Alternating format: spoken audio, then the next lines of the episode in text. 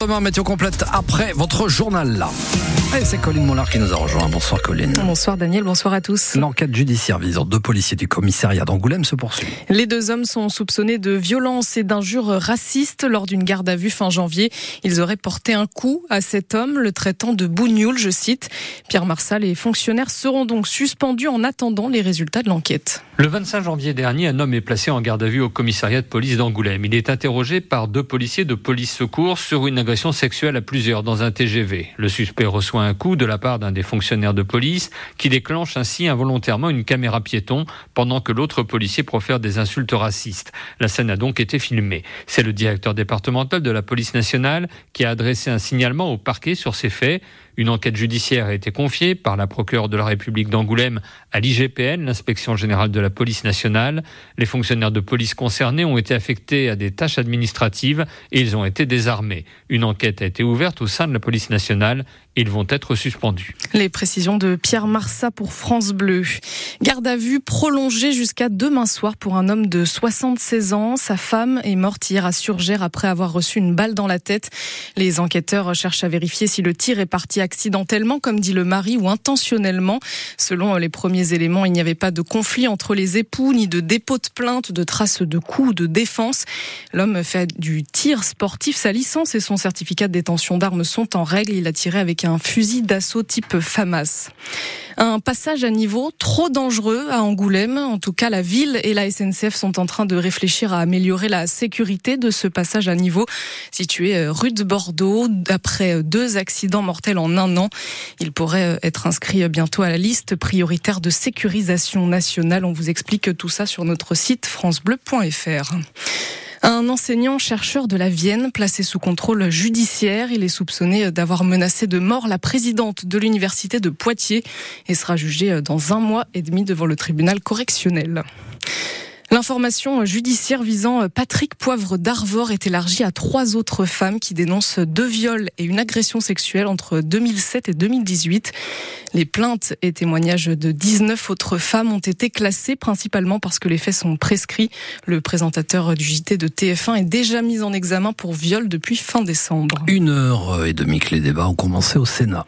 La Chambre haute doit décider de valider ou non l'inscription de l'IVG, l'interruption volontaire de grossesse dans la Constitution. Des débats attendus avec d'un côté le gouvernement soutenu par la gauche, de l'autre une partie de la droite et des centristes encore sceptiques devant la formulation à donner. Et puis cette annonce qui passe mal auprès des étudiants. Les loyers des chambres universitaires vont légèrement augmenter à partir de la prochaine rentrée de septembre. Une annonce aujourd'hui de la toute nouvelle présidente du CNUS, l'instance nationale qui gère le logement étudiant, la restauration et les bourses. Une hausse qui intervient après cinq ans de gel des loyers, Noémie Bonin. L'augmentation sera de 6 euros par mois maximum pour un étudiant, une fois les aides au logement prises en compte, assure Bénédicte Durand à la tête du CNUS. Cette hausse servira à accélérer les rénovations des chambres universitaires, justifie celle qui a été conseillère d'Elisabeth Borne à Matignon. Certaines CTU sont toujours insalubres et l'objectif du gouvernement est d'en réhabiliter encore 12 000 d'ici 2027. Cette décision illustre une fois de plus la déconnexion avec la réalité des jeunes, alerte la FAGE, le premier syndicat étudiant. Sarah Biche est vice-présidente en charge des affaires sociales. On n'arrête pas de dire à chaque fois qu'il y a des mesures pour les étudiants que c'est quelques euros, que c'est pas grand chose. Mais pour des étudiants qui sont déjà angoissés à l'idée de savoir comment ils vont payer leurs factures à la fin du mois, qui sont obligés de ne plus avoir d'activités culturelles, sociales, voire même de rogner sur leur alimentation pour arriver à finir euh, leur fin de mois avec ce qui leur reste, bah, quelques euros, c'est quelque chose qui pèse réellement dans la balance et ça représente plusieurs repas dans un restaurant universitaire, par exemple. Le syndicat partage le constat. Les réhabilitations sont des chantiers prioritaires, mais ce ne sont pas aux étudiants de les payer. Ces élus voteront donc contre la mesure quand elle sera débattue dans chaque crous au niveau régional dans les prochaines semaines. La présidente du CNUS annonce euh, par ailleurs la suppression des frais de dossier pour les demandes de bourses qui sont en moyenne de 5 euros. Le nouveau fonds d'urgence destiné à aider les agriculteurs bio en difficulté passe de 50 à 90 millions d'euros. Le ministre de l'Agriculture, Marc Fesneau, était tout à l'heure au Salon de l'Agriculture à Paris. Il a précisé que ce plan, qui doit encore être approuvé par la Commission européenne, s'ajoute aux 104 millions d'euros d'aide versés l'année dernière. Le permis de conduire reste un permis à vie. Il n'y aura finalement pas de visite médicale obligatoire tous les 15 ans pour le renouveler. Le Parlement européen a voté cet après-midi à Strasbourg contre le texte proposé par une eurodéputée écologiste.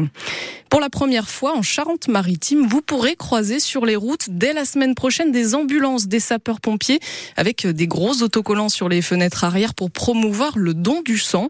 C'est une campagne de communication inédite entre le 10, 17 et l'établissement français du sang. 1000 dons du sang sont nécessaires chaque jour dans la région Nouvelle-Aquitaine. Soir de finale de Coupe des Nations pour l'équipe de France féminine de foot. Les joueuses d'Hervé Renard affrontent l'Espagne, championne du monde en titre. Coup d'envoi à 19h à Séville. Les Bleus qui visent un premier titre international. En Coupe de France chez les hommes, cette fois suite des quarts de finale ce soir. Rouen, club de national, reçoit Valenciennes qui évolue en Ligue 2. C'est à 21h. Et puis deux dauphins ont été observés en train de nager dans le port de plaisance de Saint-Denis sur l'île d'Oléron hier après-midi. Vous avez deux vidéos sur notre site francebleu-larochelle.fr.